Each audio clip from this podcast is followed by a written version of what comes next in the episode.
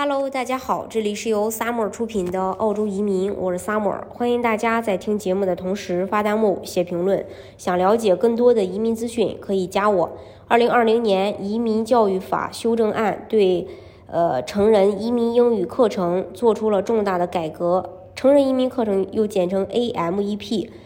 很多类别的签证持有人可能没有注意到，你其实是可以不限时的学习英语的。改革后的规定使得新移民有更多机会参加政府资助的这个英语学习。具体的细节是这样：取消了原来只可最多免费学习五百一十小时的时长限制，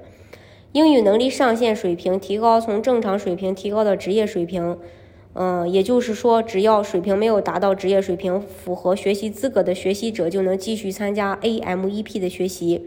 取消2020年10月1日及之前已在澳洲的签证持有人的注册、入读和完成学习的时限要求。成人移民英语课程在澳大利亚主要城市以及偏远地区大约300个地点提供。扩大境外学习人群。增加境外 PR 和部分 TR 签证持有人都有机会在境外学习 AMEP 课程。政府获得的数据显示，澳大利亚有近一百万人英语说的不好或根本不会说，而其中一半人正处于工作年龄。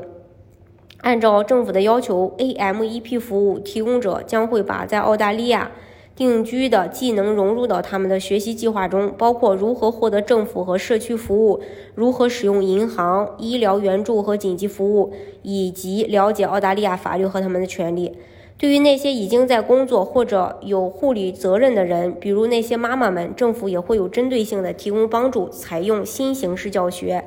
比如在线。呃，课程和在职学习，政府还表示将与英语语言提供商进行密切合作，通过将资金与结果直接挂钩，确保这些改革提高质量和效果。AMEP 项目由内政部管理，目前有十三家签约注册培训机构，在五十八个地区提供服务，可以说是为了提高新移民找到工作的能力，并且能充分参与澳洲的社区活动，并提升澳洲社会的凝聚力。澳洲在这一方面着实是用心了。